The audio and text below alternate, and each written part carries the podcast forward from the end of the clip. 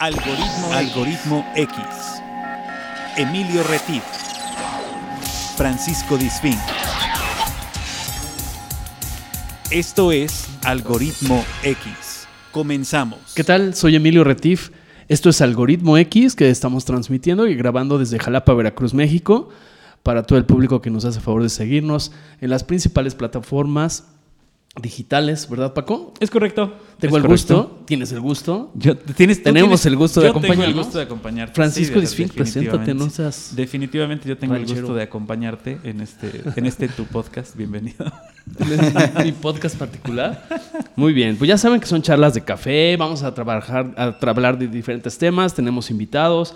Esta vez estamos de visita con un buen amigo eh, que se llama Guillermo Arcos. Hola Memo, ¿cómo estás? ¿Qué tal? Emilio, Paco, muchísimas gracias por la invitación y también muchas gracias para las personas que nos van a escuchar. No, pues la invitación nos la hiciste tú porque estamos Ahora aquí sí de visita, revés, estamos jugando de visita el día de hoy. Ahora sí fue Gracias, Así sí es. Esta vez es en vivo. Este, nosotros estamos en vivo aquí platicando. Y bueno, agradecer el, el que nos des alojamiento para hablar No, de estos Muchas temas. gracias a ¿no? ustedes. Eh, bueno, este, este, en este programa vamos a hablar principalmente de lo que es el emprendimiento, de lo que es la cultura de la confianza. Eh, Memo, para que, te- para que ustedes no lo conocen, Memo es una persona que estudió... ¿Qué estudiaste, Memo? Platícanos. Eh, bueno, estudié licenciatura en Mercadotecnia en la Universidad de Anáhuac. Posteriormente hice un posgrado en el Instituto Realia, un posgrado igual de Mercadotecnia Cultural y Gestión de Marketing Cultural. Y posteriormente estuve trabajando en un par de empresas de desarrollo tecnológico llamado Life Mobile y hace unos dos años y medio decidí emprender. Actualmente estoy emprendiendo en una empresa que se llama Hisoka, que básicamente está dedicada a las estrategias digitales, a las producciones audiovisuales y al desarrollo de aplicaciones web, iOS y Android. Muy Ok, bien. Muy bien. Perfecto. Y bueno, ¿por qué el emprendimiento? O sea, porque creemos que nosotros en México y en todas las culturas emergentes, las economías emergentes, esto tiene que ver un tema radical para que nuestras, nuestros países, nuestras economías puedan surgir, ¿no? Ante momentos que se avecinan de cierta crisis, de ciertas cosas, el emprendimiento siempre debe estar presente, ¿no, Memo? Sí, por supuesto. Eh, para mí el emprendimiento, eh, dicho en términos simples y sin querer sonar eh, arrogante ni nada por el estilo, pero significa mi felicidad. En realidad eh, estoy agradecido de toda la experiencia que yo obtuve tanto en los colegios como en los trabajos que, en los que estuve colaborando. Sin embargo, eh, en el emprendimiento yo tengo algo que me parece extremadamente importante que creo que se está perdiendo en la fuerza laboral, que es libertad creativa y libertad de toma de decisiones. Entonces, básicamente para mí el tener esas dos herramientas significa mi propia felicidad y poder seguir eh, mi propio rumbo. Ya más adelante podremos tocar a, a fondo de cuáles son las áreas que más me gustan. Una de ellas es definitivamente la cultura del trabajo, la cultura de la confianza y, y cómo es que se comportan las personas en distintas partes del mundo diferente alrededor de este tema. Por supuesto. Claro. El, el caso eh, concreto de tomar ese paso y decidir ser emprendedor, decidir, eh, como dices tú, ser un poco, tener un poco más de libertad en cuanto a la creatividad. eh, te refieres, eh, me imagino, a que no estés dependiendo de, un, de una meta que no es tuya, de una meta O que un es jefe, de alguien ¿no? más, o de un jefe, exactamente. Eh, Exactamente. Y esto también va de la mano con un tema de liderazgo. Eh, creo que muchas veces en los trabajos hay jefes y una minoría son líderes. Claro. Y aquí vienen todas las cualidades que en teoría debería tener un líder de cómo es que puede incentivar a las personas, cómo es que no puede infundir miedo, cómo es que puede hacer que los demás aprendan de ello, cómo es que puede poner un ejemplo de comportamiento en la sociedad, eh, cómo es que él puede asumir los riesgos y tener templanza cuando las cosas van mal y también tener humildad cuando las cosas van bien, etc. Eh, todo este tipo de cosas a mí me apasionan porque creo que un líder puede causar un cambio radical en multitudes. Totalmente. O en grupos pequeños de trabajo, ¿no? Eh, recordemos, bueno, un poco, eh, siempre me gusta entender de dónde vienen las palabras, porque las palabras, sobre todo en español, tienen una raíz etimológica que viene por alguna razón, ¿no? Y emprender viene del latín, que es de- dentro de, eh, em, este, desde dentro, es algo que tú traes dentro, que tal vez es un gusto que tienes desde niño, que tal vez te apasiona o el tema de los animales, o el tema del servicio, o el tema de la música, o lo que sea, ¿no? Entonces está desde dentro, por eso hablabas tú de la felicidad. Claro. Y el otro es el prendere, que es el tomar, es el, también se puede traducir como encender eh, lo que te mueve. Entonces, eso es algo muy interesante en el sentido cuando tú no te mueves por un tema de un salario, o de una posición en un organigrama o en una institución, que no tiene nada de malo tampoco, pero hay gente que desde chicos siempre hemos nacido a ser súper libres. ¿Qué opinas? Claro, de hecho me llama mucho la atención que justo hayas tocado ese tema, porque hay algo que yo ya he comentado en los contenidos que suelo subir en otras plataformas digitales, que básicamente es el siguiente, quien emprende por dinero está destinado a fracasar. Ajá. Porque el fin último que está buscando simplemente es beneficiarse a sí mismo. Quiere una acumulación de, de riqueza y es, también es por eso que muchos emprendimientos en México, desde mi sentir, fracasan. Porque cuando no ven resultados rápido, cuando no se pueden comprar coche último modelo en uno o dos años, dicen, Claro. a la basura esa cosa no sirve para nada, ¿no? Y justo con esto me gustaría abrir el tema de esta diversidad cultural, de cómo es, por ejemplo, un emprendimiento en, en Suiza y de cómo la gente es que ve un emprendimiento en, en Suiza. Entonces, ellos, por ejemplo, abren una empresa y dicen, wow, estamos muy contentos. En 20 años nos va a dar muy buen lucro. Claro, tienen una meta. Sí. Finalmente tienen una meta. Exactamente. ¿no? Eh, no de un día para otro. Y alrededor las personas que vienen de otros lados dicen, ¿en 20 años? Entonces, ¿a los 5 años qué es tu empresa? No, pues a los 5 años es un bebé. Es un bebé, Hay claro. que inyectarle, hay que darle de comer, hay que enseñarle cómo se hacen las cosas. y dicen, Totalmente bueno, ok, y entonces a los 10 años qué es la empresa? No, pues a los 10 años es apenas un adolescente. Hay que enseñarle por qué debe tener visión, hay que enseñarle con quiénes va a hacer alianzas estratégicas que van a ser sus amigos. Y después dicen, bueno, ok, y a los 20 años, bueno, a los 20 años entonces ya nos va a dar lucro, no solamente a nosotros, sino a nuestros hijos y a nuestros nietos. Claro. Y estamos, Y así es estamos plantando nace. esa semilla que no nos va a dar el fruto inmediato, sino vamos, tenemos que esperar un tiempo y cuidarla, porque también esa eh, analogía de sembrar nada más por sembrar, pues tampoco sirve de nada, ¿no? Sí, además sembrar para cosechar inmediatamente. lo dice no, o sea, no puedes- Eso es mucho Exactamente. de, O de sea, nuestra no. cultura. Exactamente. Un poco cuando Memo nos sugirió, eh, porque ese fue un tema sugerido por Memo, y con lo cual agradecemos, el tema del emprendimiento, eh, porque Suiza, bueno, Suiza es una economía que si nos vamos a los números del Banco Mundial, Suiza es la economía número 20 eh, del mundo. En México estamos hablando de la economía hasta ahora, la economía número 14, 15 más o menos. Estamos hablando de un territorio vastísimo, o sea, casi somos cinco veces más grandes en kilómetros que Suiza. Claro. Y en población, que te digo, estamos hablando de 8.5 millones de habitantes en Suiza Sí, contra tiene Veracruz. 120 millones. Sí, Lo que tiene. Veracruz es lo que tiene Suiza. Contra 120 millones de habitantes que Claro. somos México, ¿no? Entonces, pero lo más importante es, por ejemplo, ¿por qué Suiza? Eh, y no es que sean mejores que nosotros, solamente es aprender como una de las mejores prácticas, ¿no? Claro. Porque, aunque es la economía número 20, en cuanto a produc- el Producto Interno Bruto per cápita, está considerada la cuarta economía a nivel mundial. Entonces, Sí. algo están haciendo bien los suizos, además de relojes, ¿no? Sí, Este, Memo. sí, exactamente. claro. Además de relojes, chocolates y navajas. Este, y medicamentos y toda y la industria, medicamentos ¿no? y toda la industria médica. Sí, de hecho tienen uno de los mejores sistemas médicos que hay en el mundo, si no es que es- están en, en primer lugar junto con otras economías de primer mundo como Singapur, Hong Kong, Japón, etc. Sí, eh, una de las cosas que me llamó mucho la atención es cómo ellos basan su economía en la economía de la confianza. Entonces, por ejemplo, a mí ni siquiera me pidieron un pasaporte cuando entré a Suiza. Ya comenzando desde ahí, ya comienza a ser un tema un poquito radical, porque habla de que están rompiendo las barreras y de que en realidad no están preocupados por quienes entran al país, cosa Bueno, muy pero curiosa. tú tienes cara de gente decente. de no- si, hubiera ido A mí tampoco me la amigo pidieron. Paco, A no mí hubiera, no hubiera podido entrar, yo creo. No es cierto.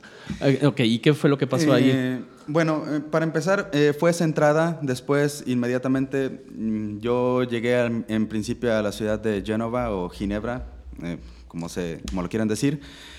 Y Ginebra es una ciudad pequeña. Todo el transporte público es gratuito. Posteriormente me moví a Berna, que también es una ciudad pequeña, pero igual todo el transporte es gratuito. Cuando me moví a Zúrich, ahí ya te cobraban el transporte porque eran distancias muy largas. Sin embargo, el, el comprar tu boleto de tren o tu boleto de autobús es algo meramente honorable, porque nadie te lo pide, en ningún lugar te lo revisan, en ningún lugar te lo checan, no hay guardias que estén supervisando si alguien trae o no su boleto, ellos simplemente tienen un sistema de confianza en donde confían que la gente que está ahí es honesta, va a comprar su boleto y se va a transportar ahí. Y de manera económica, ¿esto cómo los beneficia? Pues que ellos no tienen autoridades que estén pagando porque estén supervisando que los boletos estén comprando o no. No tienen una infraestructura en donde tengan oficinas, en donde tengan sistemas de cobro, en donde tenga que haber alguien en la taquilla, o en donde tenga que ver. Entonces, en realidad, se están ahorrando muchísimo dinero. Ellos, por ejemplo, eh, como en la mayoría de los países del mundo, cobran impuestos, pero no tienen una oficina como el SAT en donde te está exactamente como Satanás. en donde te están monitoreando a ver si ya pagaste, a ver si ya te atrasaste y todo, porque ellos confían que simplemente lo vas a hacer. Incluso eh, comentando con algunas personas que viven ahí, me estaban diciendo que en alguna ocasión olvidaron pagar algún impuesto, llegaron un año después y dijeron, oye, perdón, se me fue la mano, no hay ningún recargo moratorio ni nada por el estilo, porque ellos confían que auténticamente se les olvidó y que están llegando a pagar el impuesto y está bien, o sea, ya, ya lo pagaste, ok, ya no te preocupes, ya quedó resuelto. Entonces, ¿cuánto dinero nosotros estamos perdiendo, por ejemplo, en esa infraestructura? Porque estén cazando quién está haciendo las cosas bien, quién no está haciendo las cosas bien. Y alrededor de eso, también siento que en este país se ha generado una cultura del me aprovecho de los baches que hay en el sistema y entonces, por ejemplo, si pago en efectivo, evado. Entonces, ¿qué busco? Siempre cobrar en efectivo. Y entonces eso no lo registro. Y entonces, y se vuelve toda, eh, eh, toda esta maraña de donde pueden hacer la corrupción porque se está incitando a través de este mismo sistema a jugar con ello. Una cosa que me llama también mucho la atención es de que en Suiza, por ejemplo, lo que gastas de agua, literal, es lo que pagas de agua. Si no gastaste agua, no pagas agua. Claro, nada de que el que, gasta más paga lo que el que gasta menos, ¿no? Exactamente. tipo de esquema de...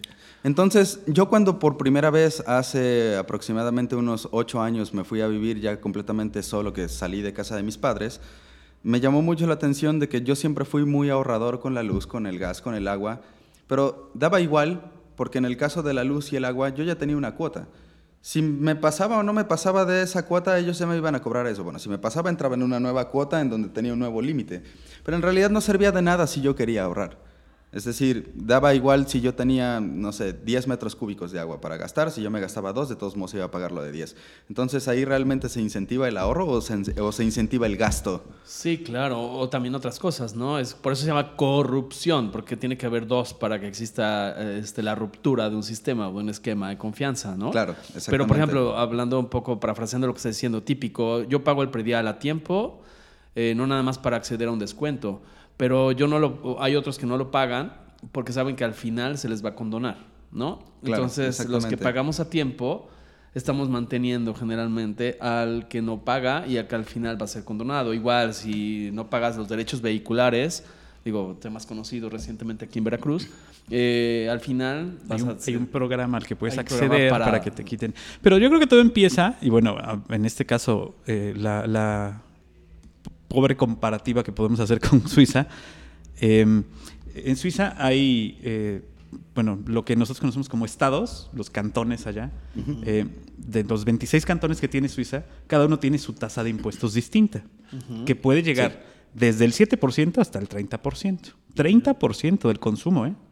O sea, imagínate tú aquí en México, bueno, pongamos Veracruz, que tú le pongas el impuesto del 30% de ISR, tienes el 20% de ISR más el 30% al consumo. ¿Quién lo va a pagar?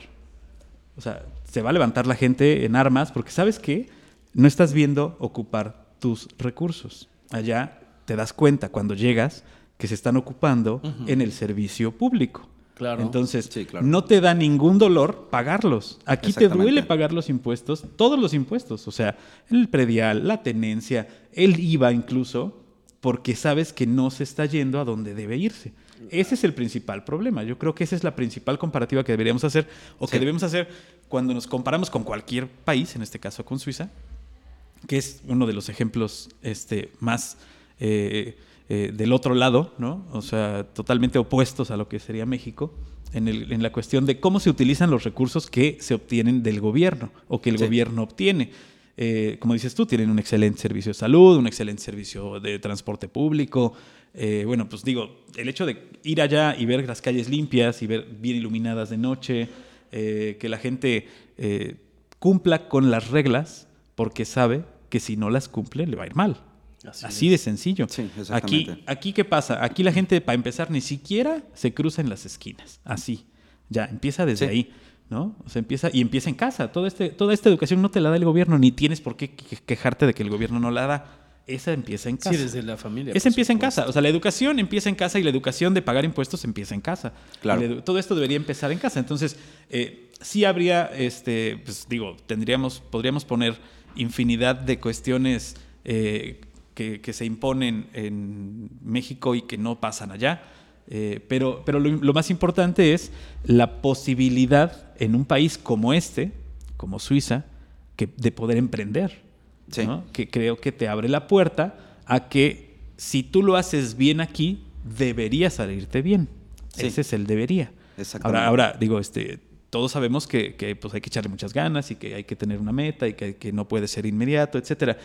Pero como lo decías también, Guillermo. ah, Gui- Memo, este, eh, el, el mexicano y el latinoamericano en general siempre está buscando los huecos para no hacer las cosas como se deben hacer. Sí, por supuesto. Eso- eso es terrible. Y estoy completamente de acuerdo también con lo que dijiste anteriormente. Creo que es una especie de círculo vicioso que se ha generado en claro. donde tanto el empresario como el, el trabajador o, o- o quien sea sale a la calle y finalmente no ve reflejado eso que está haciendo correctamente y que está invirtiendo y que está pagando Claro. a tiempo o que está pagando incluso anticipado porque sale a la calle y ve las calles sucias, Llenas llenas, de de, baches. las escuelas no con las mejores instalaciones, los hospitales Así que es. tardan incluso meses en poder atenderte, Sí, sí. incluso si estás La grave. inseguridad, tan solo claro, la inseguridad, inseguridad ¿no? social, que es uno de los temas eh, más importantes. Y vaya, eh, la verdad es que es un tema muy complejo. Eh, estoy consciente de que no se puede sacar eh, un hilo negro de la solución porque en No, realidad claro. es un problema que se debe atender desde distintas perspectivas, ¿no? Es- Totalmente. porque he escuchado constantemente en los últimos años decir, es que ah, finalmente el problema es la educación. Y no creo que solamente sea el, el problema de la educación, porque la mayoría además de las personas cuando menciona este tema de la educación piensa que lo más importante es la educación académica. Y en mi opinión la educación más importante es la educación en casa. Totalmente. y Totalmente. porque de ahí es donde vienen todos los valores. Tú vas a la escuela a aprender, pero educarte en tu casa. O sea, eso es solamente en tu casa te van a educar. Eh, Sí. el, que, el papá que manda al hijo a la escuela a que le enseñen valores, pues no, o sea, los valores van en casa. Este, a lo mejor algunos los podrán reforzar en la escuela. El tipo de escuela, pues tendría que ser, este, algunos sí, algunos no. Pero los valores se enseñan en casa y Claro. a la escuela los mandas a aprender y a tener cultura. Claro, no pero además, yo creo que todo lo que están diciendo, tanto Paco como Memo, el tema es que tiene que ver con un ecosistema. Es decir, no es una- un Claro. solo factor, es multifactorial. Como funciona el ecosistema en la vida terrestre, en, cualquier tipo de, de latitud, finalmente tiene que ver con, con una situación cultural, pero también tiene que ver un, un- propiciar un, un terreno que esté fomentando todo ese tipo de ideas. Porque emprender creo que no es nada más salir, como dirían ciertas generaciones en México, el- como, como el borras, ¿no? Y lanzarte. sí. Ah, porque ahorita se me ocurrió que. O, copiar una idea en, una- en otro país, ahora con el Internet, y tratar de implantarla en México, sino. Realmente el ecosistema tiene que ser propicio para, para- para que esto se dé, ¿no? ¿Qué opinas, Memo?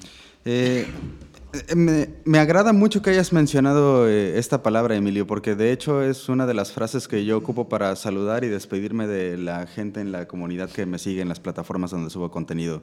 A todos les llamo creadores de ecosistemas. Y esto es porque, como tú lo mencionabas y en términos simples, un ecosistema es un lugar en donde viven muchas especies, pero todas estas especies viven en armonía y en equilibrio porque el ecosistema se encarga de proveer a, todos para que puedan subsistir entre sí sin que haya un desbalance.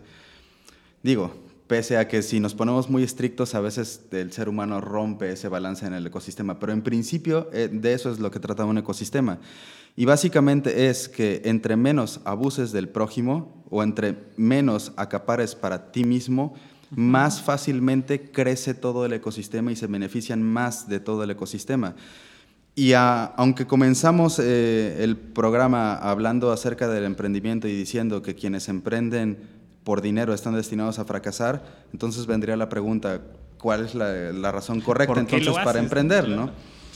Y para mí, el negocio que va a ser exitoso tarde o temprano es el negocio que basa toda su construcción en la empatía. Eso. Y para mí eso también lo aplico a, la cultura e incluso a las familias. Y esto es un consejo que doy no, no desde un punto de vista profesional, psicológico ni nada por el estilo, pero lo he escuchado muchas veces y me parece increíble este concepto. Cuando los padres tengan niños y quieran saber cómo recompensar a esos niños, recompénsalos cuando tengan un acto de bondad o de empatía. Es decir, si cuando tienen 3, 4 años le abren la puerta a alguien, entonces vas y le das algo al niño porque fue amable, pero le dices que es porque fue amable. O si ayudó a alguien a levantarse, o si le convidó a alguien de su dulce. Eh, porque eso justamente genera un valor interno que cuando crece dice, dar es bueno, compartir es bueno, ayudar es bueno. Y sobre eso, si en algún futuro esta persona emprende o entra a trabajar en algún lugar, va a entrar con esos principios básicos que fueron reforzados desde su niñez. No tanto así recompensarlo porque sacó buenas calificaciones. Claro, porque ese es, ese, es, su deber. Sí, exactamente. O sea, tú no puedes estar compensando a alguien eh, o darle un bono de productividad, como lo hacen en el gobierno. Exactamente. Por hacer tu trabajo. es tu trabajo. O sea, ya tienes un sueldo, ya tienes una tarea, ya tienes una meta, ya tienes un objetivo. Si lo haces, qué bien. Ahora, si no lo haces, bueno, pues entonces sí debería haber una reprimenda. Por supuesto. Pero el hecho de que haya eh, solicitud de bonos por buen trabajo, ¿no? Me dijo, pues eso chamba. O por puntualidad. O por puntualidad. El bono por puntualidad se me hace de lo más. Tiene que ver con aspectos cualitativos, ¿no, Memo? o sea, es decir, no es lo mismo que yo saqué nueve, pero a través de. o diez, y cómo lo saqué. ¿no? no es lo mismo el tema cualitativo de poder ayudar a otro, como tú lo comentas, el poder ser un facilitador, un vehículo, un puente, eh, económicamente hablando o funcionalmente hablando en una organización. ¿No? El trabajo colaborativo, por ejemplo, que también en nuestros países latinoamericanos creo que también falta mucho fomentar en las familias el trabajo colaborativo, desde casa, ¿no? El que puedan hacer, que no es un tema del personal doméstico, el limpiar, porque si, si tú no, como niño no ensucias, no tiene por qué limpiar, o sea, lo puede usar ese tiempo el personal doméstico si es que lo existe, o si no existe, también yo qué puedo hacer como hijo, como esposo, ¿no? No sé si a eso se refiere lo que estás diciendo, de ser generoso, ser empático. exactamente. Eh, y, me, llama mucho la atención porque regreso a este tema eh, cultural que vi en Suiza con respecto a la empatía, en donde ellos tienen un sentimiento que si no ayudan a una persona que ven que necesita ayuda, por más mínima que sea, a lo largo de su día se sienten mal de no haber hecho algo al respecto. Entonces, en varias ocasiones estábamos desubicados en la calle y literalmente las personas se subían al autobús con nosotros, nos dejaban al punto y regresaban a donde ellos estaban. En dos ocasiones no tenía cambio para una máquina, ellos literalmente sacaban de su dinero, la ponían porque no soportaban que yo me quedara así con la máquina y me fuera con el antojo. Sacaban la coca, me la regalaban y me decían, oye, ten el billete si no importa. Y dice, no, no, no, no, sí, no, ¿cómo crees? Eh, si íbamos y preguntábamos eh, cómo podíamos llegar a cierto lugar y no hablaban inglés o español, ellos se encargaban de, traducir todo en el momento si la persona no lo entendía y ya después de que terminaban agarraban y se iban. Siempre es una cuestión de empatía y cuando lo traspasas al mundo laboral, que nuevamente viene ese tema de los líderes, me impresiona mucho porque podemos estar en una junta de trabajo y alguien le dice tonto a otra persona. Lo primero que hacen todos los demás es voltear a ver al jefe si el jefe no dice nada, entonces decir tonto es normal. Es normal. Claro. Ahora, es si, aceptado. Si el jefe se ríe, entonces no solamente es normal, sino que está bien decirle tonto a alguien. Exacto, lo celebra. La cultura godín, ¿no? Este, lo que el jefe diga, la hora que usted diga, jefe. Exactamente. Entonces, cuando se incentivan estos valores desde la niñez y tú sientas a todos en una mesa de trabajo y alguien le dice tonto a alguien, el líder inmediatamente va a reaccionar ante eso y va a decir, oye, eso, eso no puede pasar aquí, no le puedes hablar así, ninguno de nosotros nos hablamos así. Pero lo va a tener claro desde ese momento. Creo, y creo que es la falta de empatía, porque la falta de empatía genera una carencia en poder detectar cómo es que se sienten los demás alrededor con las acciones de los terceros y con tus acciones. Y entonces es por eso que pasan completamente desapercibidas. Y esto se refleja en la escuela, en la familia, en el trabajo, en el emprendimiento, en, la cultura en general. Es muy curioso cómo en el país que vi que mejores condiciones vivían, ahí estaba la gente más amable. Claro, que es un tema que tiene que ver también con eh, generosidad. Eh, para ser empático tienes que saber ser generoso, pero también saber agradecer. Porque Claro. si, tú, si alguien te ayuda con la Coca-Cola o con X trabajo, lo que sea que te estés imaginando, eh, aquellas personas que nos escuchan, el saber decir gracias Claro. a, a través de un correo electrónico, a través de un WhatsApp, cualquiera sea que sea el medio de interacción, eso va a permitir fomentar un ecosistema sano para el emprendimiento. No, Claro, no sé si exactamente. para ir dando contexto y no salirnos de la, de la, de- de la idea de cómo se crea ese ecosistema. O sea, debe haber políticas eh, que yo le llamo, bueno, yo personalmente le llamo normas tipo A o políticas tipo A, que son las que yo personalmente tengo. O sea, el saber decir gracias, el saber decir por favor, el saber de- eh, ayudar a otros, ¿no? Sí. Y las normas tipo B, que ya pueden ser las reglas del trabajo de la empresa donde estoy trabajando, familiar o corporativa, etcétera. Y también hay reglas tipo C, que pueden ser las reglas de pagar impuestos, etcétera, Sí, etcétera. ¿no? Las reglas Y- de cumplir. De cumplimiento, exacto. Pero además, cambiar la filosofía en esas reglas tipo C, donde no nada más el agente de tránsito o el, el- el señor de SAT o el inspector de comercio, donde va a ir a, a- a ser coercitivo, sino saber, oiga, señor, le invito a que se ponga el, el cinturón de seguridad. No es ir por la infracción, ¿no? Porque eso altera claro. todo el, El ecosistema. ¿no? Sí, por El- supuesto. Exacto. El vampiro de las. Y más en estas épocas de inicio de año, ¿no? No, bueno. Claro. ¿Qué opinas? O sea, ¿te, te hace sentido que esto tiene que ver con, con parte del ecosistema? Sí, sí, sí, por supuesto. Y de hecho, eh, como tú lo dices, estas reglas eh, tienen un orden y ese orden no es accidental. Las tipo A, las tipo B y las tipo C. Básicamente las tipo A te hablan de cimientos culturales para que finalmente las tipo B y las tipo C tengan sentido, pero ya se hacen por inercia, porque son parte de un proceso de reglas anteriores que en sus fundamentos son más importantes, más imprescindibles y más profundas de comprender por qué se hacen así, que hacen que el resto sean muy simples. No, a- a una cosa que me llama mucho la atención, aquí en la noche creo que incluso está permitido que si no hay coches y es la madrugada, puedes pasarte el rojo. Allá me impresionó que no cruzaban la calle, así fueran las 3 de la mañana y no hubiera pues, ningún alma alrededor. Ellos se quedaban parados en el rojo a las 3 de la mañana hasta que se pusiera en verde, aunque el semáforo tarde 5 minutos porque en día es un área más transitada. Y ahí estaban. Y si les preguntas, oye, ¿por qué no te pasas? Nadie, nadie te está viendo. Ellos reaccionan como, ¿cómo que nadie me está viendo? Yo me estoy viendo. Con que me vea yo es suficiente, Sí, ¿no? claro. Claro, sí, o sea, es... Y aquí esta, esta regla que digo, viene como corolario a lo que acabas de decir, la regla de poderse pasar lo- el semáforo en rojo después de las 2 de la mañana, que está como regla, nace de la inseguridad. Sí, la, autoridad, al ver que en la noche había más asaltos y más secuestros en la Ciudad de México, porque solamente es regla en, esta- en la Ciudad de México, eh, propone que lo- las personas que viajen solas, porque la regla es todo esto, ¿eh? que viajen solas, que sea después de las 2 de la mañana y que no vengan autos, o sea, que lo haga con precaución, se pueden pasar el semáforo en rojo. Esa es la regla. Ahora, aquí pues ya todo el mundo dice, pues yo soy de Jalapa, también lo hago, ¿no? Ahora, ¿cómo lo aplicaríamos este ejemplo que está diciendo Paco al emprendimiento? O sea, parte de nuestra cultura de emprendimiento. En esas pasarse el rojo, en, en- el- ¿cómo lo aplicarías hasta para poder eh, centrarnos en la parte de emprendimiento?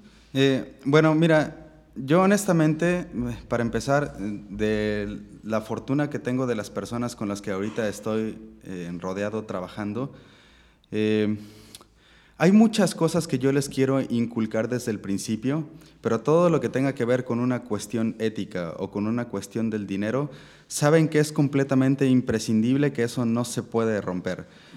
Jamás he escuchado que, que ninguno de mis socios o mis empleados se insulten entre sí o que dejen solo a alguien atorado con el trabajo. De hecho, todos nos involucramos y ahorita también más adelante voy a hablar del sistema educativo y por qué es que creo que, que tiene un rezago.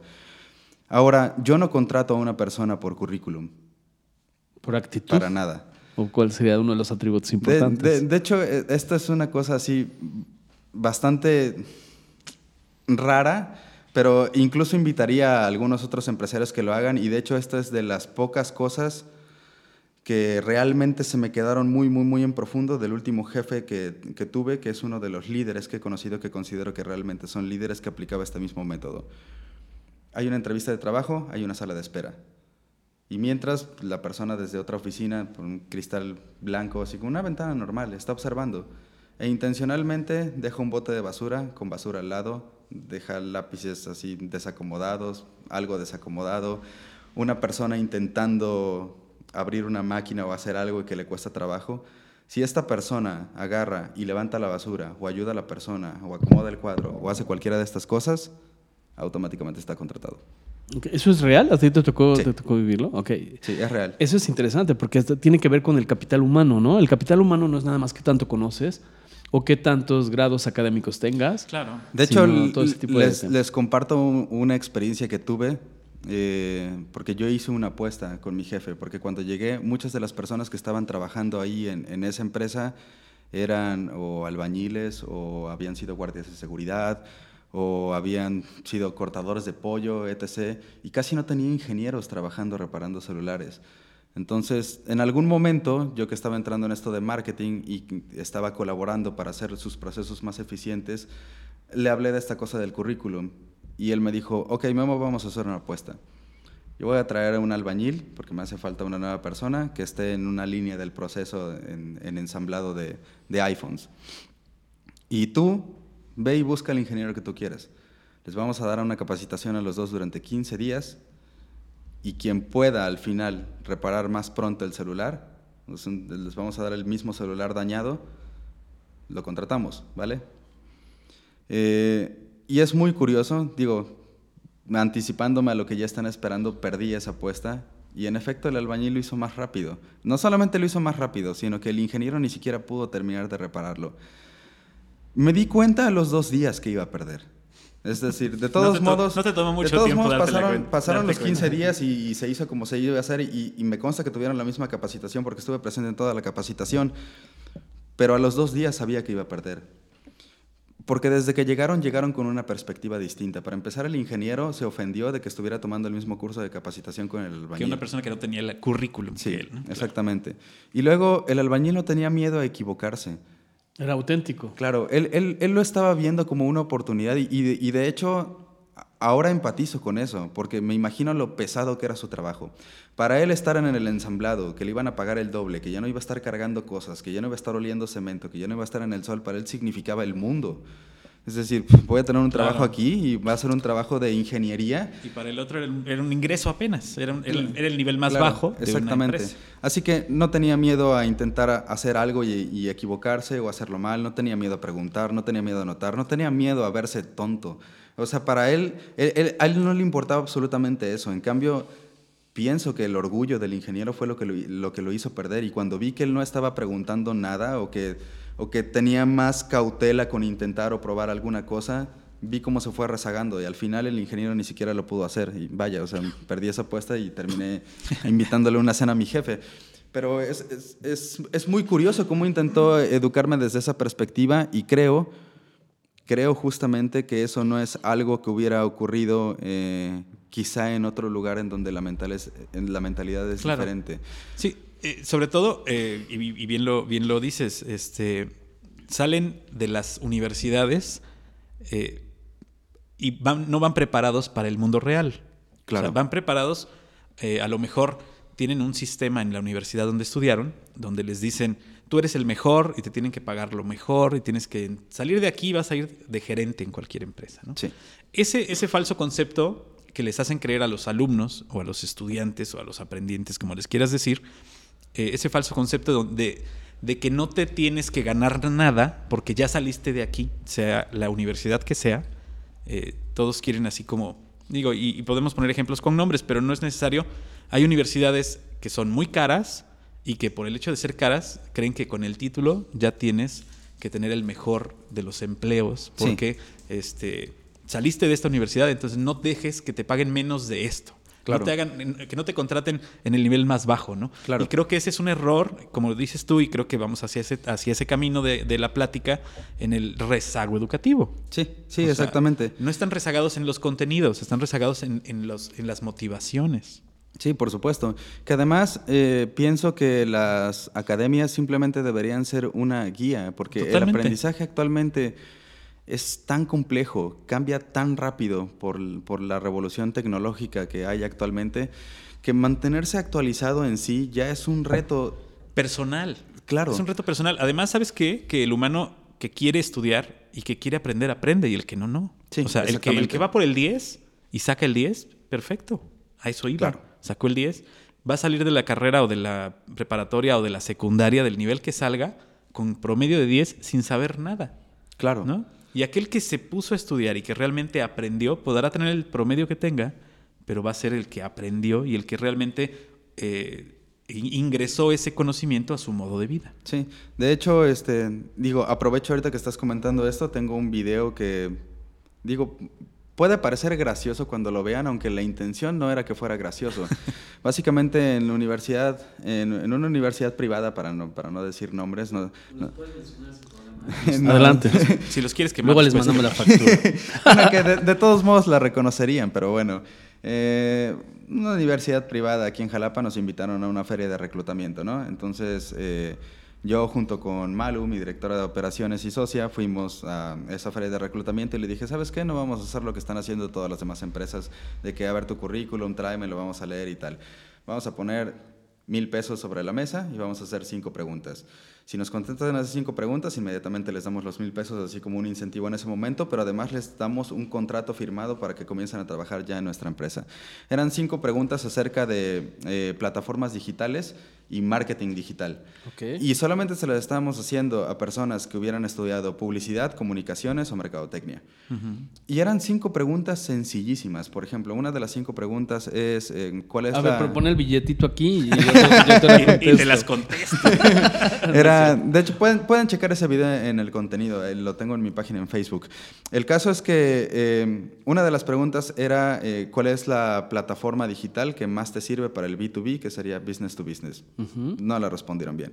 Por ejemplo, ¿cuáles son las cinco redes sociales que tienen más afluencia en México? O sea, en realidad eran preguntas que alguien de mercadotecnia debería saber. las debería haber sabido, claro. Claro, es, es decir, estamos hablando que actualmente los métodos tradicionales de, eh, para promover o publicitar un producto en donde la televisión, el radio y los impresos están completamente rezagados con lo que te puede ofrecer Facebook, por ejemplo, o Instagram, o LinkedIn, o TikTok, o WhatsApp, o, o Google AdWords, eh, están completamente rezagados. Entonces, que ellos no sepan, por ejemplo, cuál es la red social en donde hay más tráfico, para mí eso es grave. Claro.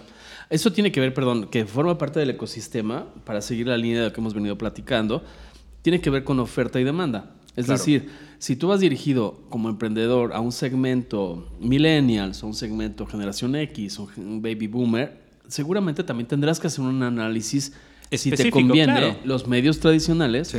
o los medios que estás comentando, ¿no? Sí, por supuesto. Memo. Sí. Ok. Y, y, y esta es una cosa también bastante curiosa porque, como lo mencionaba hace rato, el mundo está cambiando extremadamente rápido. Entonces, esta brecha cada vez se va a incrementar más. De hecho, ha- hay estadística, por ejemplo, en Estados Unidos, acerca de cómo se está comportando el uso de estos medios. E incluso los adultos, que serían ya esta generación X y los baby boomers, ya también cada vez están viendo mm, drásticamente menos la televisión, están escuchando drásticamente menos el radio. Y todo tiene que ver con esa interacción de tiempos. Ahora, ¿por qué traigo todo esto? Y voy a regresar a- un poquito a la pregunta que me hiciste hace unos 5 o 10 minutos, que es todo esto cómo lo asocio con el emprendimiento. Pues creo que al final todo esto también tiene que ver con una cuestión de empatía. Claro. Creo que una de las razones por la cual existe todo este rezago y existe toda esta cultura es porque justamente al final lo que está en la mente de los que están saliendo de las escuelas de mercadotecnia o de publicidad o de comunicaciones es cómo voy a hacer que la empresa gane más dinero, en lugar de cómo voy a ayudar a las personas que esta empresa les está ofreciendo esas soluciones para ayudarlas. Entonces, por eso no les importa mucho de qué es lo que está ocurriendo porque están pensando siempre en la ganancia económica. Y también es ahí en donde veo el... Se nota, por ejemplo, a, a- a qué industria le importa su gente. De verdad. No, no sé si alguna vez has visto como un usuario de teléfono de iPhone le dices, oye, ¿no quieres probar un Samsung? Y ver cómo reacciona. Se lo ve como una No. religión. Es como una El- mentada de madre para Sí, el claro. perfecto español, ¿no? Digo, para Claro, ustedes todos totalmente. usan iPhone, yo soy más de lo ve como una religión. de madre. Y me llama mucho la atención cuando tú entras a ver la publicidad de Apple Matriz. Ok. Es una casa en donde hay una persona que padece esclerosis, hay una persona invidente, hay una persona que es sordomuda y todos con productos Apple están interactuando dentro de ese hogar. Al final, todos saben que la batería es pésima, que la cámara no es la mejor, que bla, bla, bla. Pero ¿qué es lo que está haciendo Apple? Un ecosistema en donde si tienes esto y la compu, pasar archivos es facilísimo. Claro. Y si tienes audífonos, es facilísimo. Totalmente. Y si vas a poner una Sí, bocina la, la inteligente, es integración, facilísimo. la integración es lo que venden. Claro, Eh, exactamente. Y a pesar de que, de que existen equipos de gama mucho más baja, con capacidades mucho mayores que algún iPhone, o que los iPhone, no, no todos, pero que algunos iPhone, eh, la gente lo que compra es la marca. Claro, Es- que tiene que ver con empatía. Finalmente. que o dice sea, Guillermo. Es exacto, llegar a las fibras sensibles a través de una buena mercadotecnia para que Claro. lo compres, aunque no lo necesites. ¿no? Claro, porque al, final eh, demuestran que realmente les importa la gente. Y esto no solamente ocurre con esta clase de empresarios. Por ejemplo, un- un- uno de los empresarios icónicos a nivel mundial que más admiro es Elon Musk. A mí, por ejemplo, me sorprende que él abrió todas las patentes de Tesla libres para que ellos pudieran hacer sus propios coches eléctricos y no tuvieran Claro. que tener este bache.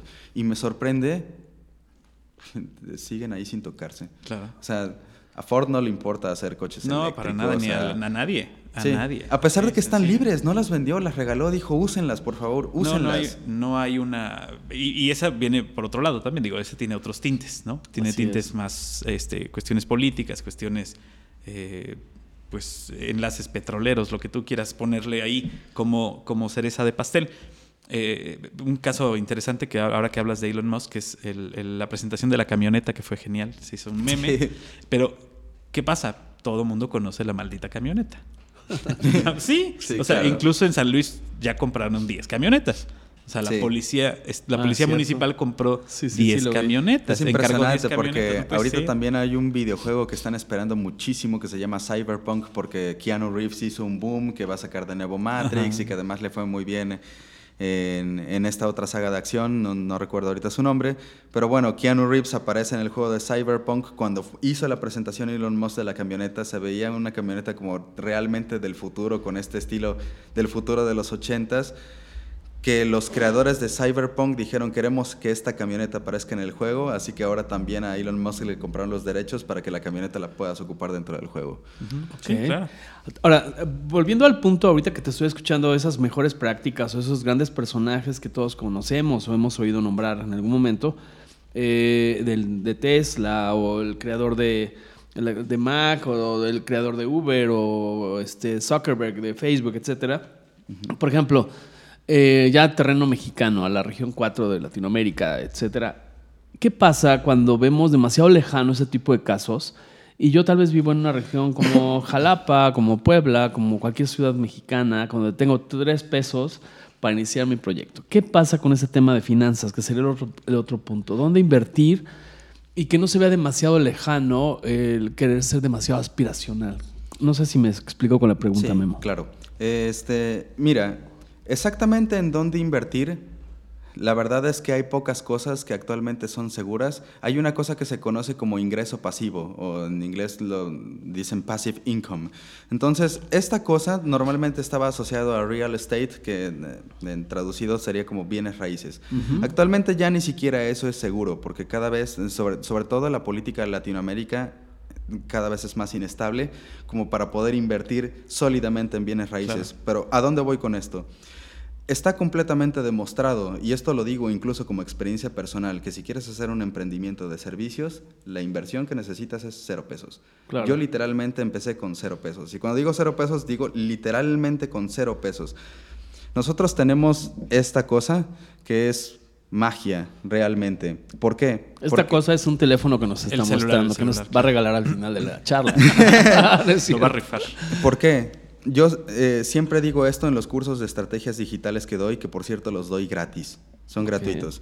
Eh, que es contenido es igual a atención, atención es igual a poder.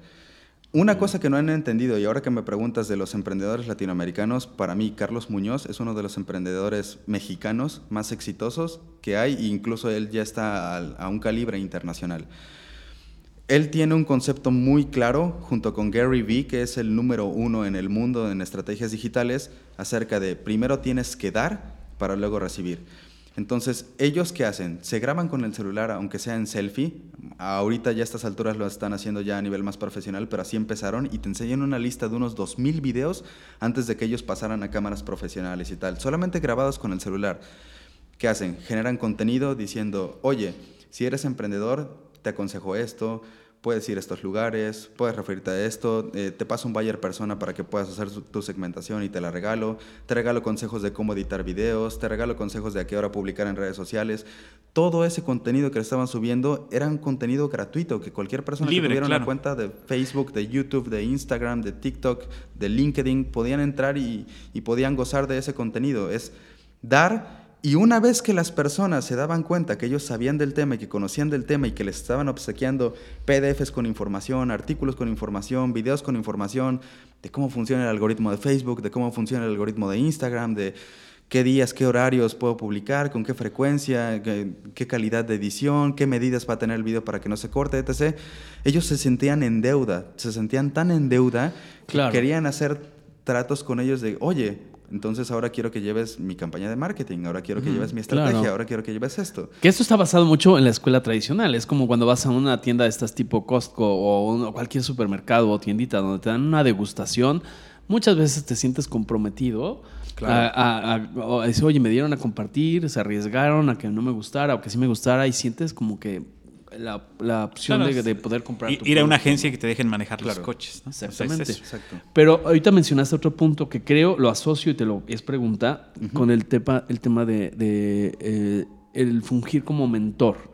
Es decir, si tú ya eres un empresario consolidado o ya llevas varias generaciones, ya eres exitoso en cualquier terreno, cualquier industria, lo ideal es que tú puedas ser generoso y compartir tus conocimientos con otro. Claro. Y también va ahí para quien nos esté escuchando del tema de gubernamental.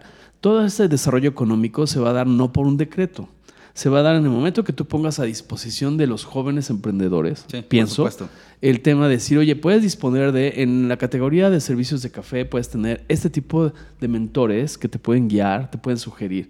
Claro. No nada más una bibliografía para hablar del caso de Starbucks, sino también vas a hablar con Juanito Pérez, que tiene este tipo de negocio de esa categoría. ¿A eso te refieres un poco con el compartir con otros? Sí, este, exactamente. De hecho, eh, yo igual este, tengo un pequeño podcast en, que, en donde procuro cada 15 días invitar a un emprendedor a que tenga una charla conmigo y hablar de ese tipo de emprendimiento. Entre ellos, pues hay alguien que tiene una empresa que se dedica a mandar eh, servicio de limpieza a domicilio a varias casas, está uno de coaching empresarial, está un colegio que es maternal, kinder, eh, primaria y están pensando en abrir secundaria, está una escuela de gimnasia, están, digo, es, es muy variado. Y básicamente, si yo tuviera que decir que actualmente existe una fórmula que es la estrategia madre, es genera contenido no te preocupes si, tu contenido es bueno o no, las personas ya irás aprendiendo con el tiempo y las personas ya te irán dando retroalimentación a través de los comentarios o, a través de alguna crítica constructiva, etc. Pero lo importante es generar el contenido y perder ese miedo a generar contenido. La recomendación es más de fondo que de forma. Sí, exactamente. No es que un erudito en edición de videos o, cualquier contenido. Exactamente. Sino es lo que estás diciendo, ¿no? Claro. Subir, eh, digo, el consejo de Gary Vee para los que están empezando es un poco drástico, pero aún así lo voy a decir. Él dice 60 a 100 piezas de contenido al día. Al día, distribuido en siete plataformas diferentes. Que tiene que ver un poco con el tema del embudo, ¿no? Es en la medida en que tú captes más. este, vas, vas a subir a tantas horas, a tantas plataformas que te van a ver alguno te tiene que ver y tiene que darle seguimiento, es, ¿no? Es exacto, es el, los anzuelos, ¿no? Es el sacar eh, la, mayoría, la, mayor cantidad de anzuelos o la red completa para poder agarrar la mayor cantidad, la mayor cantidad de peces. Ahora, piénsalo de este modo. Si es, si es que usan Facebook o entran eh, relativamente algunas veces a, lo largo del día, por ejemplo, ¿cuál fue el último doctor que viste en Facebook? Dándote consejos de salud, de dieta, de horarios para dormir, de medicinas que podrías tomar con ciertos síntomas que no son nocivas, de cuántos. El día que se monta un doctor y suba contenido y todos lo estén viendo, todos van a querer consultas con él sin importar si es el mejor. Claro. Ahora, también, por ejemplo, para emprendimiento, pregunta, ¿qué, tanto, ¿qué tan aconsejable es irte especializando? Por ejemplo, si vas a dedicarte a redes sociales y puedes empezar por médicos, por dentistas, o lo dejas abierto, ¿cuál sería tu punto de vista? No, es completamente abierto porque la fórmula es exactamente la misma. Lo que tienen que saber las personas simplemente es que eh, su contenido lo tienen que dividir en algo que yo llamo B1, B2 y B3. El B1 significa viralizar, el B2 significa valor y el B3 significa ventas. ¿Qué es esto de viralizar? Es hablarle a través de una de las cuatro emociones que estadísticamente ya está demostrado que más ponen atención las personas que son utilidad práctica útil, belleza, inspiración y comedia. Dependiendo cuál es el giro, puedes agarrar una de, alguna de esas cuatro emociones y vas a hablarle a, tu comunidad a través de una de esas cuatro. Y es un seguimiento. Generas contenido de B1, luego generas contenido de B2, ¿no? Entonces, por ejemplo, digamos que yo soy un atleta y, no sé, me dedico a jugar fútbol y quiero, no sé, crear mi, mi, propia cancha y que vayan a entrenar conmigo. Y digamos que yo soy un entrenador de fútbol, ¿no? Por inventarme ahorita cualquier ejemplo. ¿Qué sería un B1? Decirles cómo el fútbol cambió mi vida, cómo me hizo conocer amigos, cómo me hizo adquirir disciplina, cómo eso me ayudó para la vida, que cómo eso influyó en mi relación con mi pareja. Les hablo a través de temas emocionales. ¿Qué sería un B2 para este mismo entrenador? Pues te este, voy a dar consejos de cómo dar bien un pase de cómo darle un efecto al balón, de cuántas lagartijas sentadillas tengo que hacer al día para mejorar mi condición, de cuánto tengo que correr, un entrenamiento probado. Entonces ahí ya el primero ya le hablaste a través de las emociones. El segundo ya le diste un consejo, pero práctico, que seguramente tú hubieras cobrado pues, por si una persona llegaba y le entrenaras contigo, pero es, te lo estoy regalando. Y el tercero sería ahora sí, soy entrenador, esta es mi cancha, pero ya te di una serie de videos B1, B2, en donde sabes que sé de lo que estoy hablando y que me importa que mejores. Ok. Muy bien. Ahora, por ejemplo, se ha hablado mucho en el tema del emprendimiento, que no necesariamente, y volviendo al tema que hablábamos hace unos instantes, del tema de no necesitas tener un gran capital, porque no necesitas tener precisamente 20 sucursales, ¿no? Tal vez puedas hacer trabajo desde tu casa, desde el garage de tu casa, eh, con un trabajo colaborativo, no necesitas ser dueño de una línea de producción, Tal vez puedes echar mano de alguien que te maquile el producto, que sea un buen producto con tus estándares, que tenga que ver con la personalidad. Es, eso es un poco para, para que la gente se anime y no se espera tener un gran capital semilla, que bueno, si puedes acceder a él, maravilloso. Pero, pero puedes empezar desde detectar, un poco repasando lo que hemos hablado, en cuanto al ecosistema, un mercado, de definir un mercado, tener tus propias políticas A, B y C, que ya lo habíamos hablado, y vamos a entrar en la parte de la cultura de ese, de ese grupo de trabajo. ¿Qué servicios voy a dar? ¿Qué capital humano va a formar parte de eso? Y eh, hablando de esta parte, el trabajo colaborativo y todo, cómo me puedo asociar con otras personas que posean la línea de producción o que posean la eh, fórmula. Es muy interesante eso porque yo creo que hay tres grandes retos que enfrenta el emprendedor y también tengo un poco de contenido hablando al respecto. Yo creo que el primer reto que enfrenta una persona que quiere emprender es vencer la incertidumbre.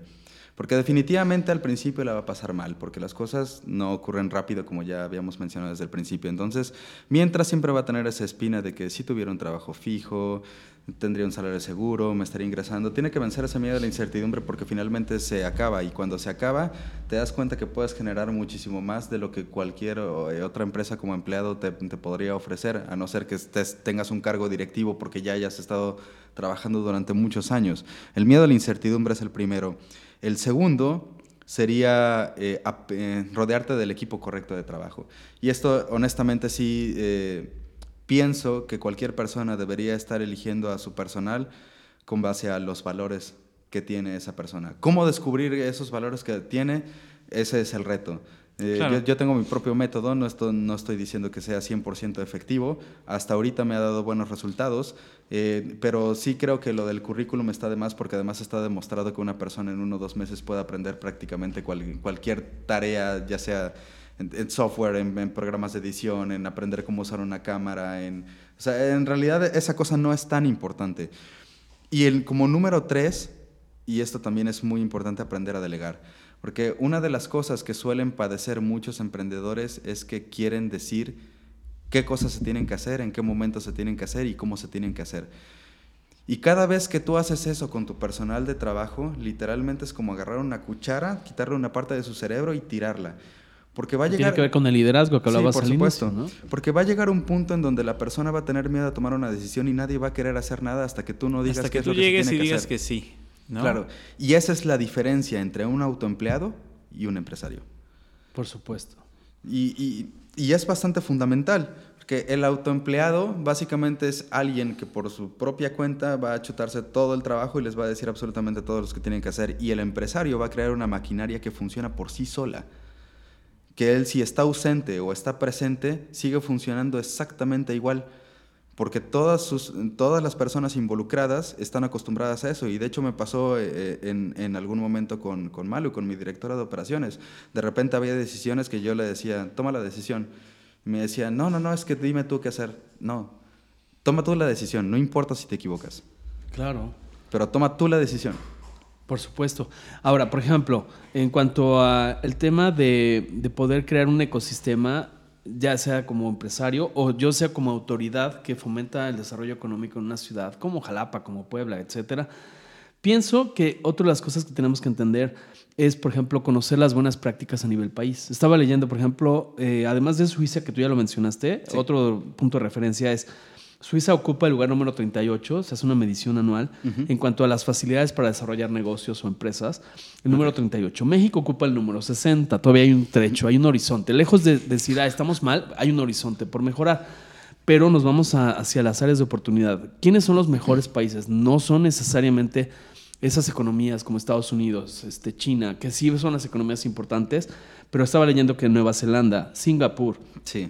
Hong Kong, Dinamarca están en las primeras cinco posiciones del el fomento a, a dar las facilidades. De hecho, Singapur para mí es la real ciudad del futuro. Impresionante. eh, tuve la oportunidad en Año Nuevo de pasar Año Nuevo con una pareja de españoles que llevaban cinco años trabajando en Singapur. Estábamos en Zurich, Suiza. Y Zurich, Suiza se les hacía eh, una ciudad desorganizada comparada con Singapur. Ok. Hay que traerlos a Jalapa. Digo, para, para que vean la realidad. Exactamente. Sí, Para en donde me decían que, primero, en Singapur la tasa de impuestos que ellos les han cobrado es cero. Cero. No existen. Cero. Para el empresario es un monto de, creo que, del 1 al 7%, dependiendo de o sea, qué tanto tu empresa esté utilizando recursos naturales. Si es una empresa de servicios es del punto cero algo. Si eres un trabajador es cero. Si estás utilizando recursos naturales, ahí sí te cobra impuestos porque tienen que reparar esos Claro. recursos naturales que están ocupando. Claro. Y básicamente ese es el principio. Me decía que, por ejemplo, no existen filas, no existen colas. O sea, cosa como voy a pagar y hago una cola, no. Está todo tan bien organizado que no hay colas. En el metro pasas directo, no hay nada que salen, entran y tengo que esperarme uno o dos minutos como incluso podría ocurrir en, en Tokio, que es una ciudad extremadamente poblada. Eh, vaya, eh, ¿cómo es que, por qué es que estas empresas están haciendo esto? Es porque saben que entre más se genere emprendimiento, más va a haber patentes y propiedad intelectual. Que este es un tema en economía bastante importante. Hay cinco fuentes de riqueza por las cuales una nación puede comenzar a crecer. Hay tres que son completamente tradicionales, que son las primarias, las secundarias, las terciarias, que básicamente son pues, la explotación de recursos Agrícola. naturales, el transporte y los servicios. La número cuatro, que de la cuarta a la quinta es de donde realmente se están enriqueciendo estas naciones, es la cuarta es la propiedad intelectual, la quinta son las patentes. Entonces, ¿qué les importa a ellos, emprendedores, para que estén haciendo patentes? Ahora, por ejemplo, una pregunta que ahorita te estaba escuchando es, no necesariamente entiendo que si eres emprendedor tienes que atender el mercado de la ciudad donde vivas, sino si tú te dedicas, estudiar, pienso, lo estaba asociando con uno de los temas, no es estudiar una licenciatura, si lo puedes hacer, qué padre, pero si no lo has hecho, también puedes estudiar cómo están los tratados de libre comercio vigentes, cómo se está el- la oferta o la demanda en el mercado hispano, en el mercado asiático, Sí. cómo está la configuración. Estudiar todo ese tipo de factores para poder atender otros mercados. Otro factor como Amazon. Amazon no atiende la- la- a, a públicos nada más de do- donde Claro. está su oficina matriz, sino puedes ir más allá, ¿no? ¿Qué opinas al respecto? Eh, bueno, mira, a- aquí eh, tocaste dos temas bastante interesantes. Eh, Jeff Bezos definitivamente también está adelantado a su época. Eh, pero antes de eso, eh, yo pienso que si una persona de manera sistemática, diaria, entra a aprender a Google y entra a aprender a YouTube, está muy por encima de cualquier universidad. Sí, totalmente. Ahora, una cosa también muy curiosa, el top 10 de la lista de Forbes son personas que cuando ya tenían su empresa consolidada no tenían estudios universitarios y de hecho muchos de ellos la votaron. Y no es que hayan votado la UNAM o la UB o la NAGO, No, no, claro. sí, votaron Harvard, votaron Oxford, votaron porque ellos mismos sentían el, rega- el, el rezago dentro de esas Sí, universidades. que ya no, ya no les podía dar más. ¿no? Claro. O sea, ya no les, no es que no les pudiera enseñar, sino ya no les podía dar más para ellos. Claro, exactamente. Entonces, eh, es, esta cosa es muy crítica, porque todos ellos lanzan este juicio y suena muy impactante, sobre todo para la generación X y los baby boomers, pero yo creo que eventualmente todo el sistema académico se va a caer, porque ya no hay competencia con estas plataformas en donde quien quiera aprender en realidad lo podría estar haciendo desde hace mucho tiempo, que literalmente he visto niños de 5 años editar mejor que estudiantes de Mejor comunicación. que Paco. Ah, no, bueno, mejor eso, que eso me queda clarísimo. Es Digo, yo- impresionante. Yo, yo que tuve chance de dar clases en una universidad privada aquí, en la carrera de comunicación, que en donde yo estudié, en la misma universidad La donde yo estudié, ajá, la UX, me tocó dar clases a alumnos de séptimo semestre que no sabían Ni o sea, el nada. on ni el off. No, no, no, no, no sabían nada Sí, de sí, edición, ni en audio ni en video. Y estaban en séptimo. Estaban por salir. Pero a eso voy. Puede ser, yo, yo no lo sé hacer, de hecho. Lo confieso y lo te confieso. Pero decir, oye, pero sé que Paco es muy bueno en ello. Sé que Paco tiene esa paciencia y ese conocimiento. Yo tengo otros atributos. Memo tiene otros, otros atributos. Y ese es el trabajo colaborativo, ¿no? Que eso, Claro. es, eh, eh, que eso es también muy curioso, es la integración de equipos. Yo muchas veces recuerdo en universidad eh, estar diciendo, con, sobre todo para los proyectos finales, eh, oye, ¿me puedo juntar con los contadores, con los de administración, con los porque se supone que estamos haciendo un proyecto completo. De hecho, se supone que en la vida real todas esas áreas están trabajando en sí. Claro. Y, y estando Exacto. consciente que en la escuela no me dejaban hacer eso y que tenía que hacer un equipo con, con otros estudiantes de mercadotecnia, yo ahorita procuro que todos estén involucrados con todos y, y- Pues sí. y mi programador de aplicaciones sabe lo que está haciendo mi directora de operaciones y mi directora de operaciones sabe lo que está haciendo la diseñadora y la diseñadora sabe lo que está haciendo la chica de redes. Y saben los gastos que tienes, y saben los, co- los Claro. costos que tienes, y sabes, saben todo el funcionamiento de, este ecosistema, porque en el momento de faltar uno, ellos pueden tomar ese lugar. Claro, Es muy sencillo. O sea, Sí. es, es una manera sencilla Sí, de, es poner. Eh, y de lo que decías, Emilio, hace un rato, de cómo eh, conseguir, digo, para aquellos que están empezando o quieren lanzarse a la aventura del emprendedurismo, que tengan mucho cuidado con aquellos que se dicen capitales este, que ayudan a los emprendedores. Sí, ¿no? claro. Digo, hay un montón de empresas que se dedican a prestarte dinero que no son más que agiotistas.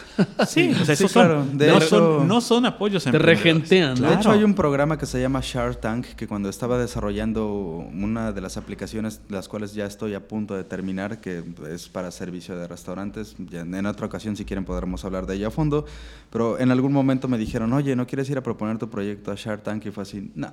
No, porque es mío. Sí, ¿no? claro. O sea, lo, lo más me encanta es mi que libertad creativa, no importa lo que me tenga que tardar, prefiero financiarlo yo y la verdad es que sí tendría cuidado con mucho de eso porque cuando se quedan con la parte de la propiedad intelectual o cuando se quedan con la parte de, la propiedad de la patente, básicamente todo tu trabajo fue tirado a la basura y es lo que quieren comprar en realidad. Así es. Y volviendo a los puntos de que mencionaba Paco de la cultura de la confianza, de un inicio, por ejemplo, eh, ya hablamos de lo que es cooperación, tener compromiso, pero to- lo que hablaba hace un momento también, la comunicación, el que todos los colaboradores, o los tres, o los 10, o los 50 colaboradores del equipo directo o indirecto, eh, debemos estar comunicados, sabiendo, no, no en el tema de meternos en la vida privada, sino No, es claro. decir, en cuanto a cómo vamos a construir, que sea la otra, la otra C, cooperar, comprometernos, comunicarnos y construir, para poder ir cimentando y, y fortaleciendo y estructurando esos planes a mediano y a largo plazo, ¿no? Claro. Que tendría que ser mucha paciencia, es como una semilla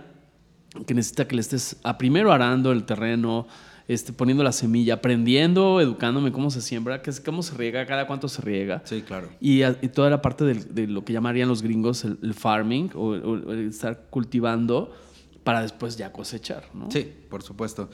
Eh, otra de las cosas con las cuales me gusta incentivar a, a, mi gente con el emprendimiento, a las personas con las cuales tengo la fortuna de estar colaborando y trabajando, es, ok, tú tienes un rol en específico y yo te estoy dando un pago por ese rol en específico, pero en el momento en el que tú quieras crecer, puedes crecer. Entonces, si tú, por ejemplo, consigues un cliente y lo traes, o sea, yo yo comparto ese cliente contigo como si tú y yo fuéramos socios. Y si tú alguien más trae un cliente, lo comparto contigo como si fuéramos socios y llevamos ese proyecto.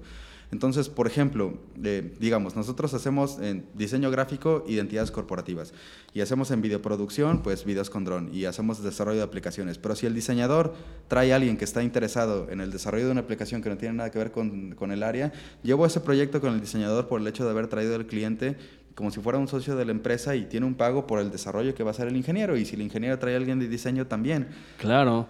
Recordemos, ahorita te estaba escuchando y les recuerdo que es bien importante que cualquier pequeño eh, negocio familiar o un emprendimiento personal, etcétera, debe tener cuatro pilares. Además de lo que ya hemos comentado, uno es la parte técnica. ¿Qué tan bueno soy en esa técnica de desarrollar, producir o hacer o dar un servicio, etcétera?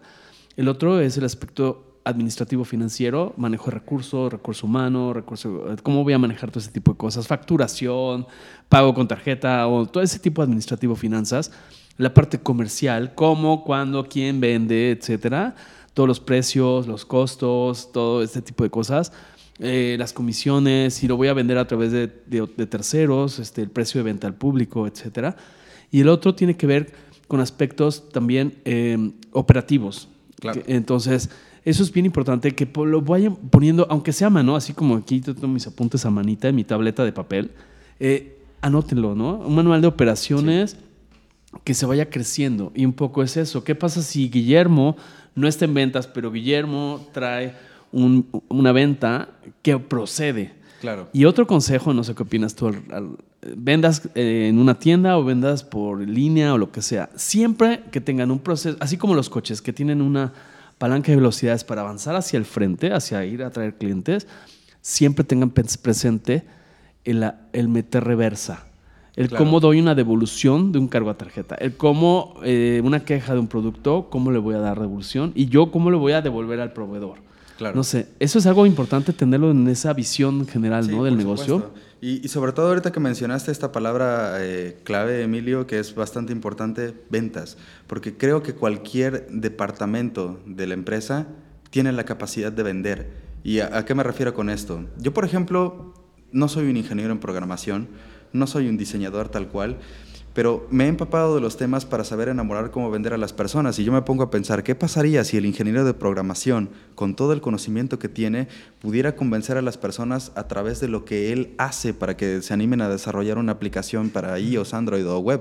Entonces, puse esta nueva política en la empresa que es bastante curiosa, pero todos, una vez al mes, tenemos que vender algo. No importa lo que sea, puede ser un producto de la empresa, pero puede ser un juguete que no ocupes o puede ser ropa que no ocupes, lo que sea. Y tienes que demostrar la venta y se va a un fondo de ahorro dentro de la empresa.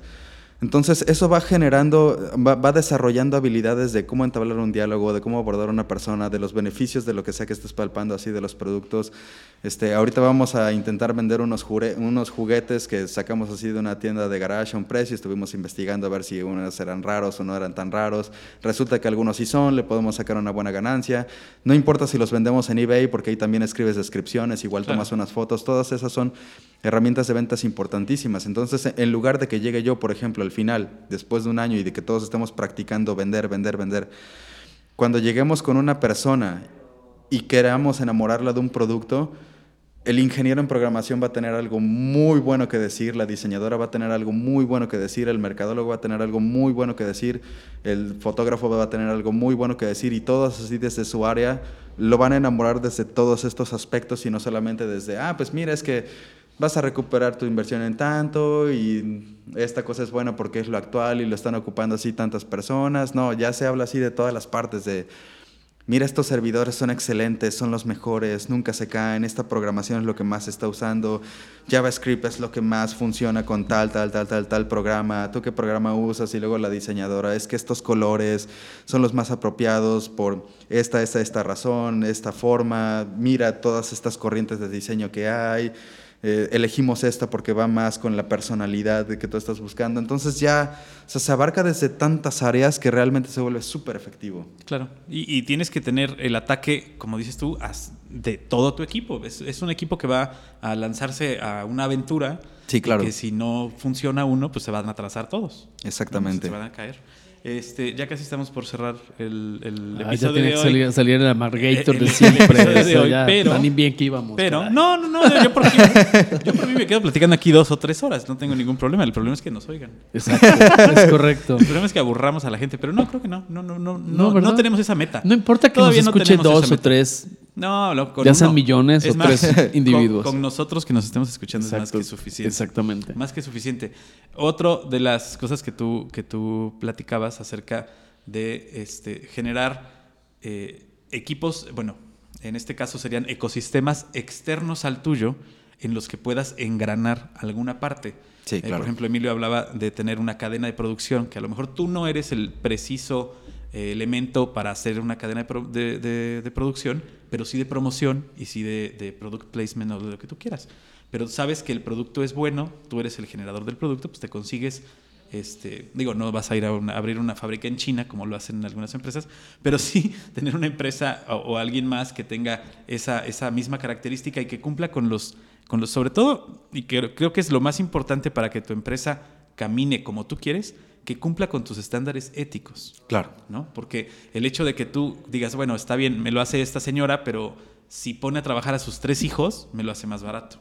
Claro. ¿no? Dices, bueno, pero no le conviene poner a trabajar a sus tres hijos porque los tiene que sacar de la escuela. Sí. Así ¿no? es. Entonces, eh, tener esa, esa parte ética creo que es muy importante en las cuestiones de emprendeduris- emprendedurismo. Sí, claro. Sí, por supuesto. Para mí es el pilar fundamental. Siempre va a ser lo más importante, siempre va a ser la razón correcta por la cual emprender y siempre van a ser las que al final van a tener más frutos tanto en capital humano como en capital económico. Las que tengan bases sólidas de buenos valores. Fíjate que te, te cuento así rapidísimo. Yo tuve una empresa. No, pues no, que ya nos íbamos, En la que vendía, eh, dije rápido, dije que iba a ser muy rápido. En la que vendíamos un producto Sí. eh, y llegó una persona que se estaba lanzando como candidato político y nos dijo, véndeme este producto como si fuera eh, algo que yo voy a regalar y entonces me lo voy a llevar montado en un diablito a todas las comunidades y en cada comunidad le voy a tomar una foto, como si fueran miles de los que estoy regalando. ¿no? Y Ok. me- Y me dijo, este, ¿cuánto cuesta? No, pues cuesta 5 pesos. ¿no? Ok, te pago 500 si me lo haces movible, porque era una, lo que yo vendía era algo que se tenía que poner fijo. Ok. Eh, dije, no, o sea, no te lo puedo vender. Así como lo estás planteando, no te lo puedo vender. Sí, claro. Dice, bueno, véndemelo y yo lo pongo movible. ¿No? O sea, yo no te lo puedo vender, búscate a alguien más que te lo venda, ¿no? Sí, claro. Este, y finalmente lo hizo, finalmente consiguió a alguien más que se lo vendió y se lo vendió de manera móvil. Y entonces iban a las comunidades, lo ponían encima de las casas de las personas, les tomaban la foto y se lo llevaban a otra comunidad y así durante toda su campaña. Claro.